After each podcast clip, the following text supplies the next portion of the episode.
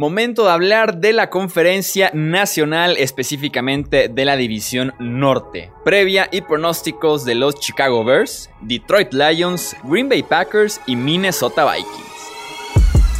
Hablemos de fútbol. Hablemos de fútbol. Noticias, análisis, opinión y debate de la NFL con el estilo de Hablemos de fútbol.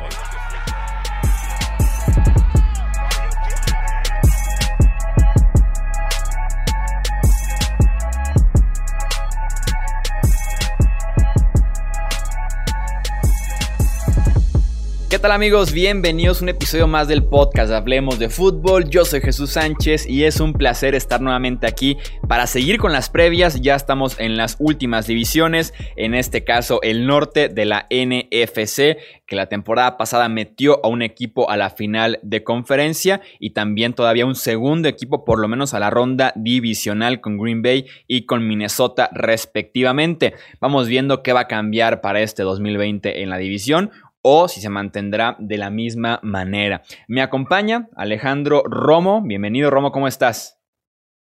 ¿Qué tal, Chuy? Muchas gracias. Ya sabes que como siempre es un placer venir al podcast y platicar, sobre todo hacer las predicciones ahorita que ya estamos eh, muy cercanos a empezar la temporada. Y también me acompaña eh, Romo, que es parte del staff de Hablemos de Fútbol, y me acompaña también Tony Álvarez, que es corresponsal de ESPN en Tijuana y también parte del equipo de Cadena Deportes, una sesión de radio local. Tony, bienvenido, ¿cómo estás? ¿Qué tal, Chuy, Alex? Un placer eh, platicar con ustedes y también con todos los que nos escuchen, porque hay mucha interacción en las redes sociales de Hablemos de Fútbol, así que qué bueno, qué bueno que estamos para hablar ahora de una división que está y muy digno del análisis, muy interesante. Hay motivos para pensar cosas buenas de dos equipos, hay muchos motivos para pensar cosas malas de otros dos. Ahorita nos, nos vamos a meter en esto. Yo tengo incluso opiniones un poquito raras de esta división. Vamos viendo cómo, cómo vamos aquí desmenuzando cada uno de los equipos. Empezamos por los Chicago Bears. Los Bears que después de ganar 12 partidos en 2018 se quedaron con un 8 y 8 en 2019 porque la defensiva bajó ligeramente, siguió siendo de las mejores, pero sí bajó de ese, eh, ese año dominante. La creatividad a la ofensiva también disminuyó, el nivel de Mitch Trubisky regresó un poco a la tierra y en general salieron las cosas muy mal para los Bears el año pasado. En adquisiciones está la de Nick Foles, que viene a meterle presión a Mitch Trubisky. Encontramos también la de Jimmy Graham, el ala cerrada, Robert Quinn, el defensive end, entre sus bajas, el retiro de Kyle Long, el liniero ofensivo, el linebacker Nick Kiatkowski, de mis favoritos en la NFL, y los secundarios Prince Amukamara y Jaja Clinton Dix. Su draft empezó hasta la segunda ronda, todavía por el cambio de Khalil Mack, y fueron por el ala cerrada Cole Kemet. Los días de Mitch Trubisky están contados en Chicago. Se habla de que hay muy poca diferencia todavía entre Nick Foles y Trubisky en el training camp. Salió a decir Matt Nagy que va a anunciar al titular cinco minutos antes de que empiece el partido. Vamos a darnos cuenta de quién iniciará la temporada cuando literalmente tomen el campo y veamos quién va a estar calentando con los principales y quién sale al campo porque va a mantener en secreto esta competencia de Mitch Trubisky y de eh, Nick Foles. Si bien con Trubisky tienes prácticamente un volado porque ha mostrado desde cosas muy buenas en la NFL algunos destellos, también ha sido de los tres peores quarterbacks por momentos en la temporada.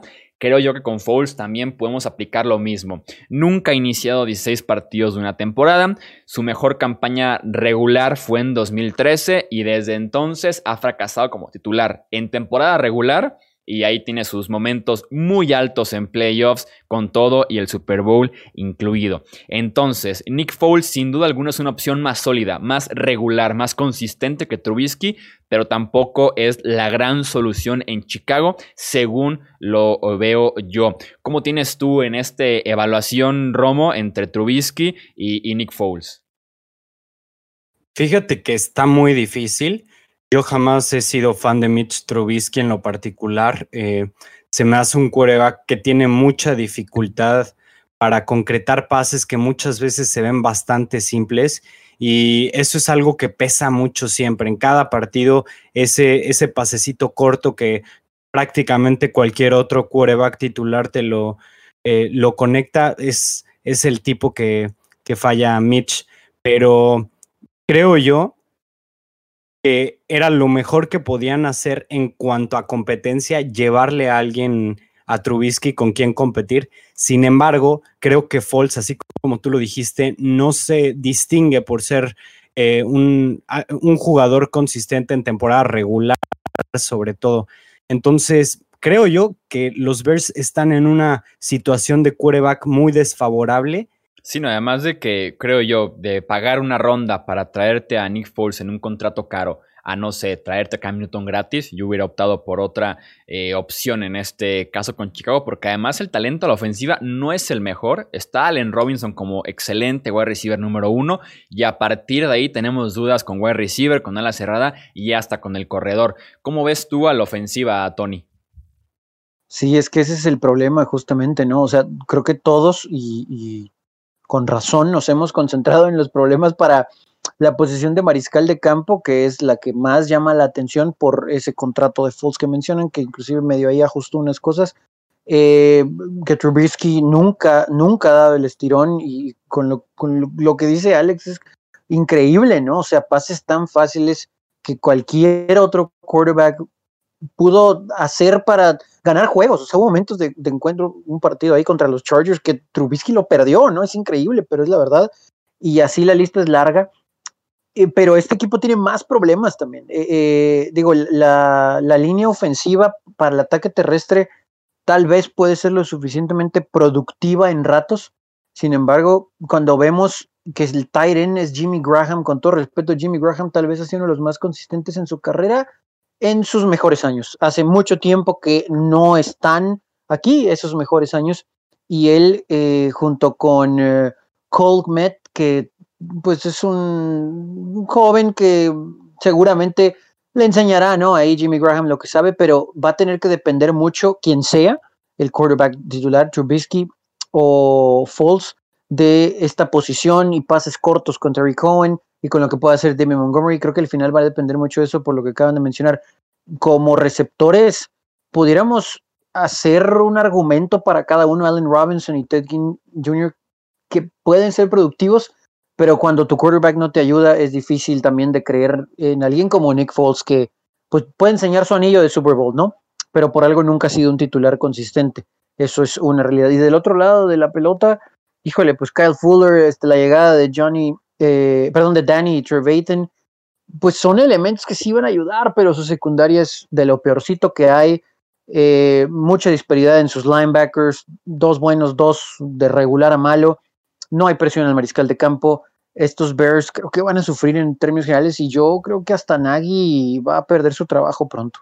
Sí, los Bears que perdieron a Big Fangio de un año a otro, su coordinador defensivo de lo mejor de la NFL, se sintió ahí el bajón. Y sí, la temporada pasada, analizando lo que nos queda del roster de aquella buena defensiva, se van Kiatkowski, se van a Mukamara, se baja Clinton Dix, Eddie Goldman, el tackle nariz decide no jugar la próxima temporada, dejando eh, a Khalil Mack y a Kim Hicks como piezas principales de ese front seven junto a Robert Quinn.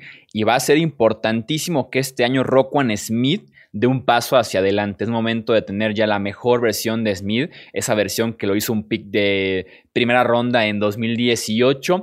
Creo yo que todavía se ha quedado un poco corto de lo que esperábamos de él por esa habilidad atlética que tiene tan natural. El talento realmente es nato con Smith. Me gustaría que diera un paso hacia adelante porque la defensiva creo yo que lo va a necesitar tomando en cuenta que perdió de un año a otro por diversas razones, por lo menos a cuatro jugadores principales de esta unidad. ¿Cómo ves a la defensiva de Chicago, Romo? Pues así como Tony lo dijo, se caracterizan por tener una secundaria muy, pero muy floja.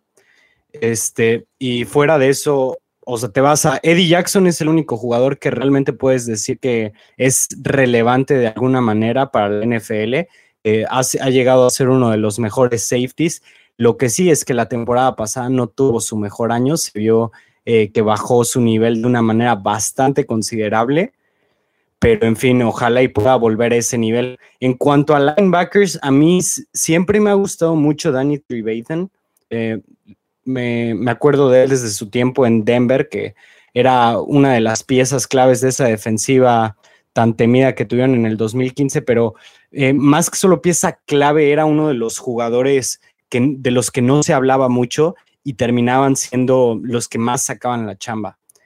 En fin, en cuanto a Roquan Smith, yéndonos al otro linebacker, eh, estoy de acuerdo contigo, Chuy. Siento yo que en su año de novato nos dio bastantes, eh, bueno, nos enseñó que podía jugar bastante bien. Sin embargo, le ha faltado encontrar esa consistencia y creo yo que desde la llegada de John, eh, de Chuck Pagano, disculpa, creo yo que ha estado más bien que todos los jugadores de esa defensiva han bajado de nivel. Momento del pronóstico con Chicago, ¿cómo los tienes, Romo?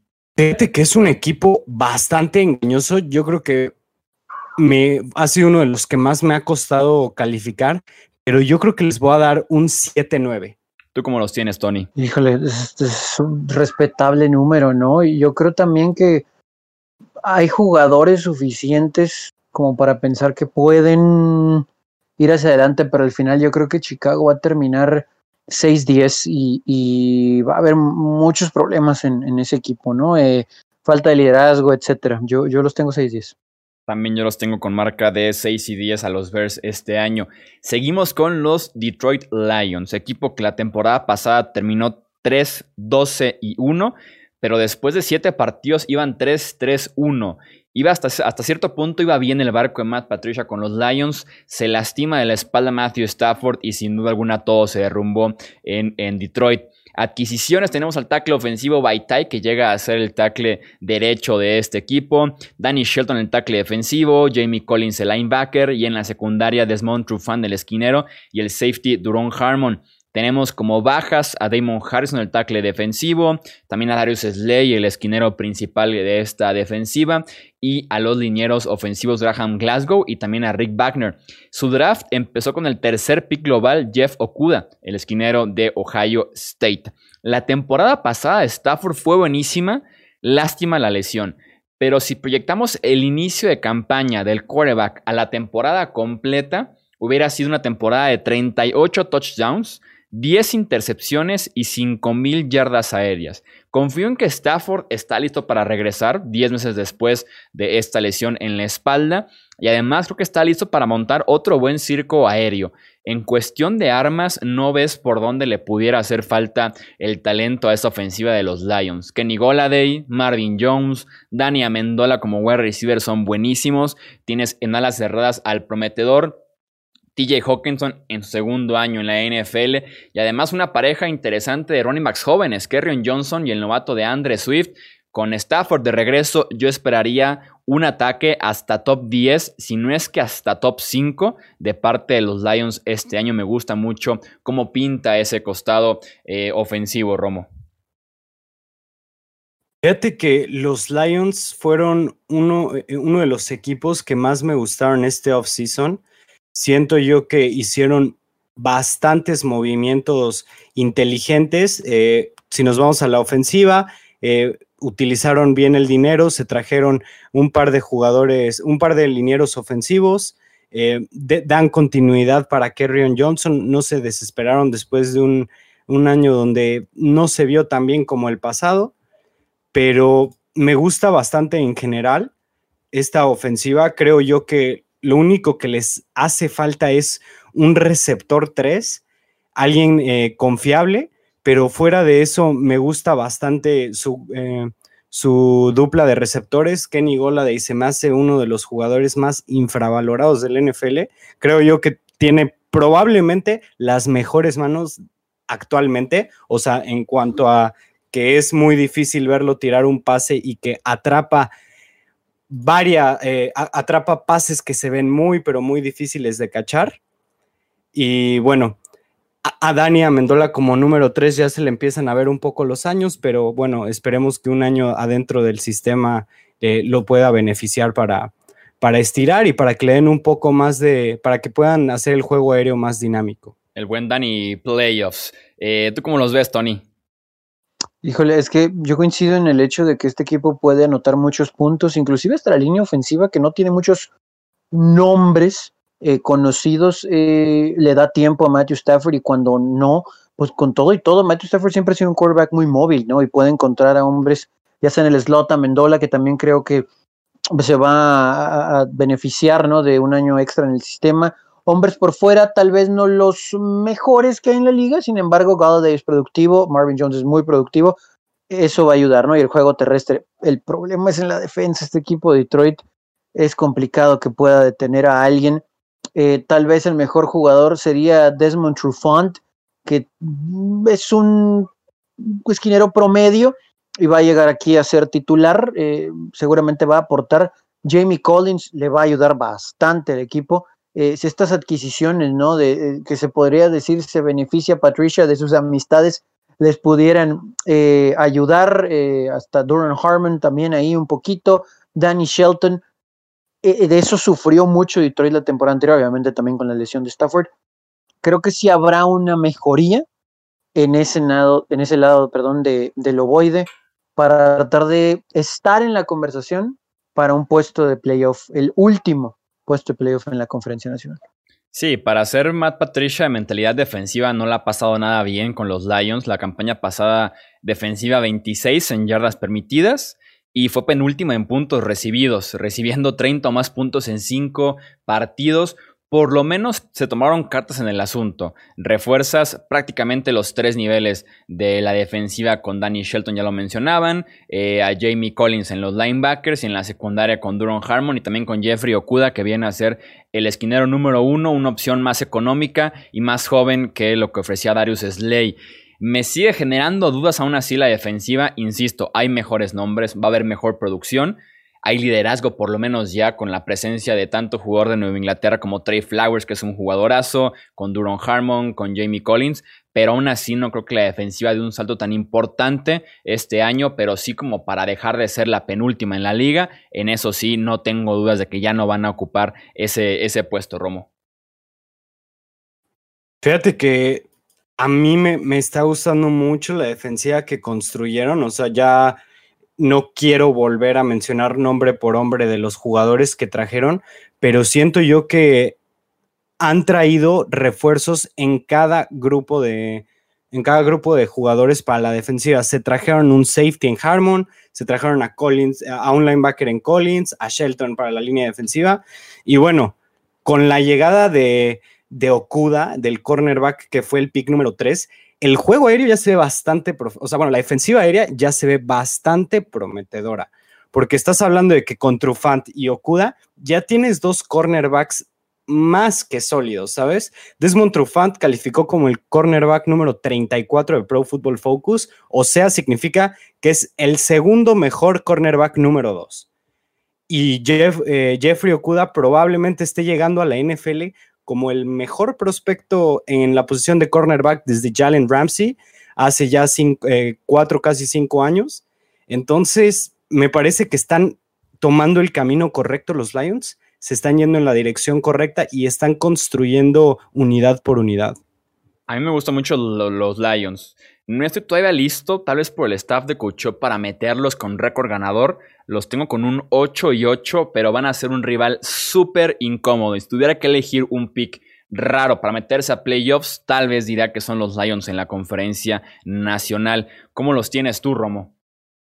Estoy de acuerdo con tu predicción, así como lo dices, todavía no creo que estén listos para un récord ganador, pero un récord de 8-8 se me hace bastante pertinente para el grupo de jugadores que traen. Entonces, me parece que van a dar una buena temporada, se va a ver el crecimiento, se va a ver el, el, talento que se está desarrollando, cómo el grupo de jugadores se van a empezar a, a acoplar y creo yo que esto le va a dar vida, eh, bueno, que le va a dar más vida a Patricia ahí adentro y tal vez en un año estemos hablando de un equipo, eh, digamos, de 10, 11 victorias.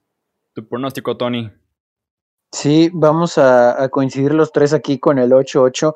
Creo que va a ser de esos equipos que, sobre todo al final de la temporada, no vas a querer enfrentar, te van a meter el pie tal vez si tú estás buscando por ahí un lugar de playoff pero sí, todavía falta tal vez a estas nuevas adquisiciones un año más bajo el sistema, eh, clic en la ofensiva para que se piense que este equipo pueda de verdad meterse.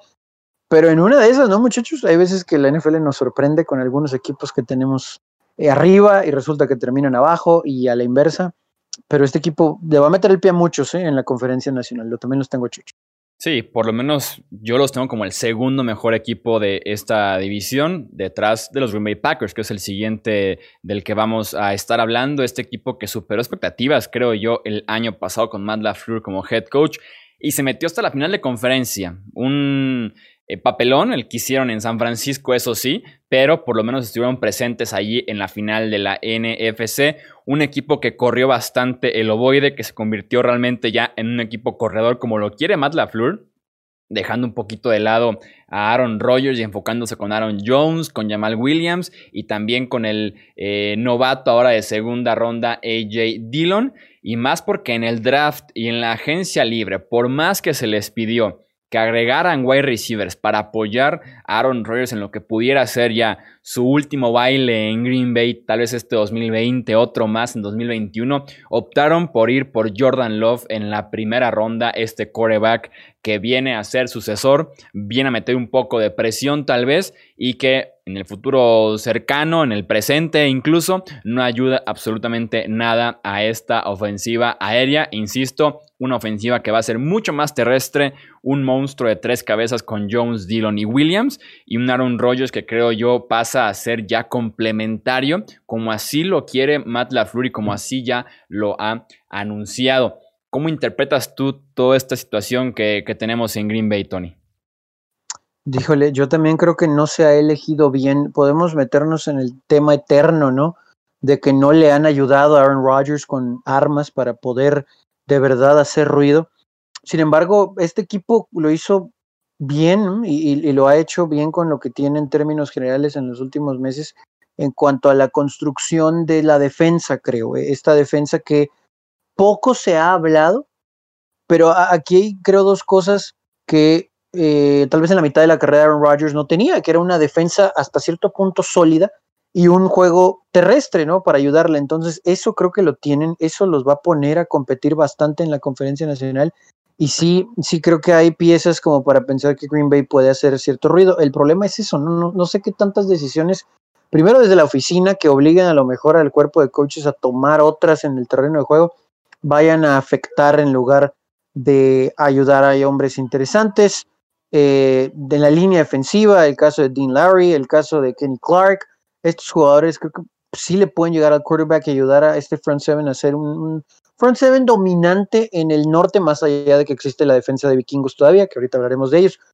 Pero esta línea ofensiva de Green Bay, el ataque terrestre y lo poco que tienen con eh, Davante Adams eh, como receptores, creo que sí va, va, a dar mucho de qué hablar, ¿no? Este equipo de Green Bay. Sí, sin duda alguna, Green Bay pasó a hacer esta filosofía entre defensiva y juego terrestre. ¿Y dónde quedamos con Aaron Rodgers y Davante Adams, que son las dos mejores y tales únicas opciones que tienen realmente en el juego eh, aéreo? ¿Cuál es tu perspectiva general, Romo, de, lo que tienen estos Green Bay Packers? Fíjate que a mí la temporada pasada jamás me convencieron los Packers. Eh, y la razón es porque no se me hacía un equipo nada espectacular, se me hacía un equipo que sacaba los resultados, pero jamás fue eh, convincente. Y siento yo que este año, lejos de mejorar, van a tener un poco de regresión de lo que fue el año pasado.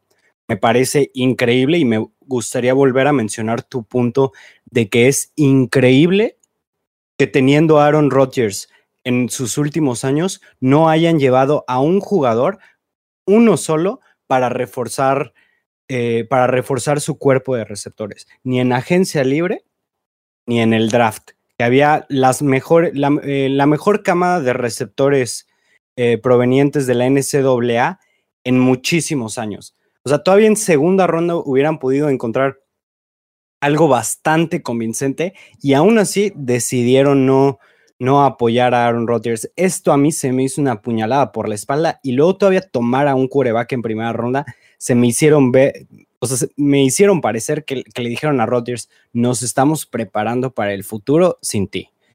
Y bueno, Así es. Fuera de, fuera de los problemas de, de los problemas de novela que tiene Green Bay, o que va a tener más bien, me parece un equipo que desde que tengo memoria, su línea ofensiva siempre es bastante sólida. No sé cómo le hacen, pero es uno de los mejores equipos año con año en cuanto a línea ofensiva. Eh, hombre por hombre, probablemente sea la mejor línea eh, de la NFL. En receptores de fuera de Devante Adams no tiene nada. Corredores tienen una, dupla bastante, ¿cómo decirlo? Bastante interesante con Aaron Jones liderando y Jamal Williams eh, de su sustituto. Y en cuanto a la defensiva, el año pasado hicieron un par de muy buenas contrataciones en Sadarius Smith y también hicieron una buena contratación en Preston Smith. Me pareció que fueron jugadores que convirtieron esa defensiva en una defensa gris a, en una, defensa bastante agresiva, Chuy. Sí, es de las mejores defensivas tal vez en la conferencia nacional. Estoy yo convencido de que es la mejor defensiva de esta división. Como dice, los hermanos Smith son buenísimos llegando al quarterback. También la pareja de safeties, Adrian Amos, Darnell Savage, hay potencial joven además la pareja, se complementan muy bien entre ellos. Creo que Jairi Alexander se, se, confirma este 2020 como un esquinero top 10 en la NFL. Tiene ese talento para dar ese siguiente paso. Y aplaudo mucho la llegada de Christian Kirksey, el linebacker que estuvo con los Browns la temporada pasada porque salió Blake Martínez y había que llenar ese puesto. Creo que va a ser titular inmediato el caso de Kirksey. Vamos a los pronósticos con los Green Bay Packers. ¿Cómo los tienes, Tony? Los tengo 11-5. Eh, creo que a lo mejor por ahí este equipo de Detroit le podría meter el pie en algún juego. Eh, hay que ver el resto del calendario, ¿no? Que, que sí hay unos encuentros por ahí complicadones. Los tengo 11-5 y ahorita que, que, vayamos con el siguiente equipo les cuento mi teoría de, de quién se lleva el norte, pero aún así va a ser sólido y va a ser suficiente para meterse a playoff para Green Bay. Ok, ya con el suficiente me suena que no los tienes como campeones divisionales a estos Green Bay Packers. Eh, ¿Cómo los tienes tú, Romo, a estos, a estos Green Bay Packers liderados todavía por Aaron Rodgers?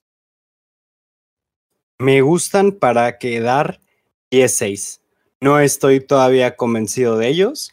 No me convence todavía su head coach. Siento yo que tuvo un año con mucho beneficio después de la llegada de tantos agentes libres pero yo estoy seguro que van a bajar los Packers. ¿Los tienes como campeones de la división con ese 16? ¿Les alcanza? No, no creo. No creo. Y sé que eso mm. va a crear un debate entre los tres, especialmente contigo, porque sé que no compartes eh, la misma visión que yo tengo sobre los Vikings, pero bueno, nos echamos ese tiro en un ratito que nos vayamos con el equipo. Se viene el 2-1 en los Vikings. Yo tengo a Green Bay con marca de 10 ganados, 6 perdidos, suficiente para ser campeones de esta división. Pasamos entonces a los ya mencionados Vikings, que ahí está el spoilersazo, son los campeones de la división para Tony y para Romo.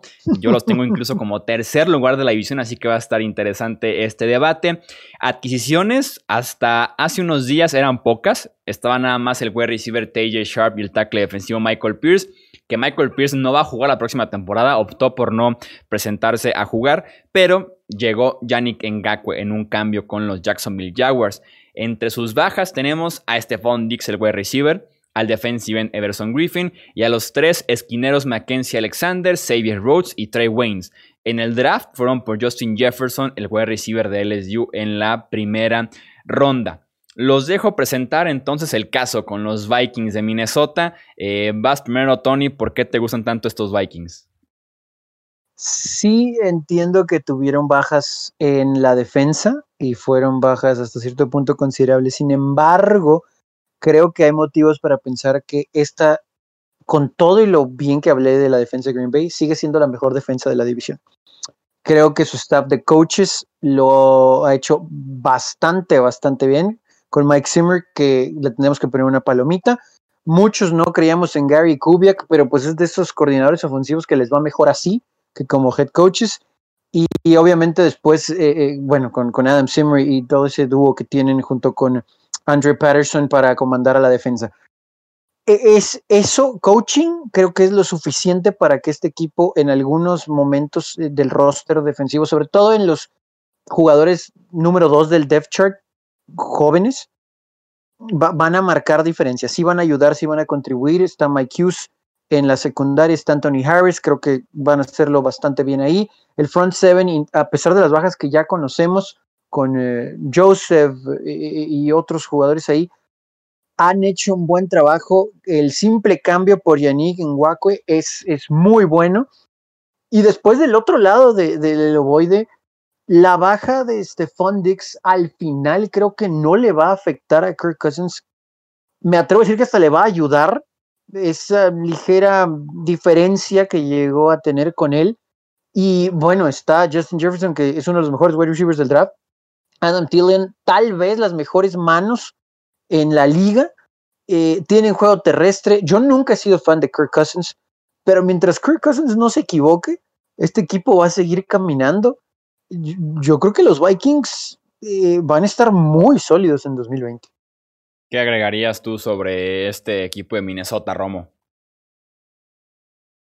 Mira, yo creo que están más que sólidos en cada grupo en la defensiva.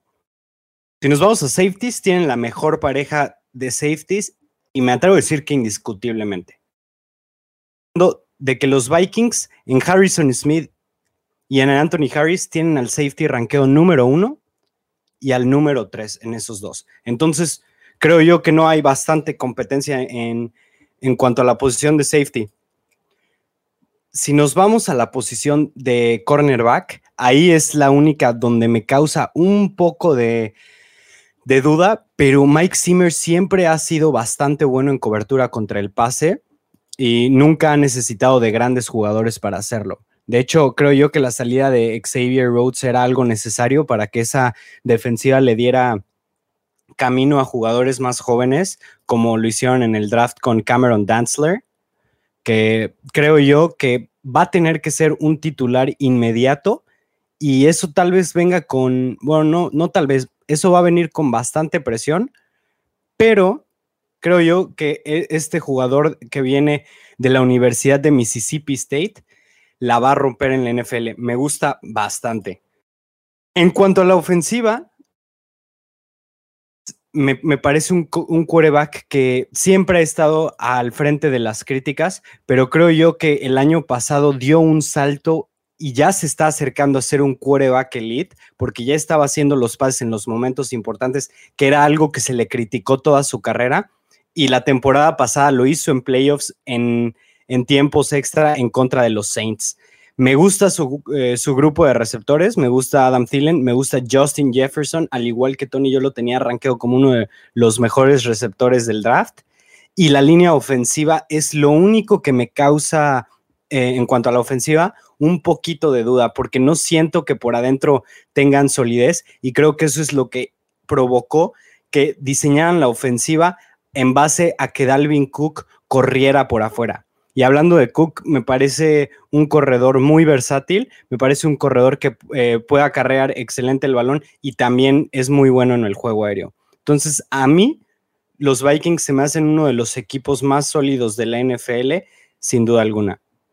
Yo no digo que es un mal equipo Minnesota, lo tengo justo en récord de 500, pero tengo mis preocupaciones, tengo mis dudas justamente con este equipo, con este roster, y sí he leído bastante más sobre buenos comentarios de los Vikings que, puedan coincidir con mi opinión tal vez. Em, creo que la, salida de Stephon Dix va a pesar sí o sí. Entiendo la mala relación que tenía con Kirk Cousins, que por ahí chocaban prácticamente cada domingo. Pero al final de cuentas, Dix me parece un wide receiver top 15 en la NFL. Súper productivo, súper versátil. Y me gusta Jefferson, pero no deja de ser que no es Stephon Dix. La línea ofensiva tiene graves problemas muy graves problemas e incluso se habla de la salida del Riley Riff, el tackle izquierdo, le quieren pedir que baje su sueldo, no entiendo la estrategia si es que realmente sale eh, Riley Riff. Dalvin Cook, excelente corredor, pero sigue sin tener una temporada de 16 partidos en la NFL. En el costado defensivo, tackles defensivos no tienen. Una excelente pareja de pass rushers. Daniel Hunter y Yannick Ngakwe es tal vez top 3 pareja de pass rushers, pero tackles defensivos no tienen realmente eh, buenas opciones. Y para cerrar, esquineros. Mike Hughes el esquinero número uno tiene 20 partidos jugados en la NFL. Holton Hill, esquinero número 2, tiene 24 partidos jugados en la NFL. Y a partir de ahí, esquinero 3, 4 y 5, 0 partidos combinados entre ellos. Entonces, La posición de cornerback, sobre todo con Kenny Gola de Allen Robinson, Davante Adams en la división, creo que les puede pesar esa falta de experiencia. Insisto, no digo que sea un mal equipo, pero sí espero una regresión de los Vikings este año. Vamos con sus pronósticos. Bueno, mi pronóstico es 8-8, ya lo decía. Creo que van a competir con Detroit por ser el segundo mejor equipo detrás de los Packers. Me imagino que nada más Green Bay pasa a postemporada de esta división. Voy con sus pronósticos, Tony.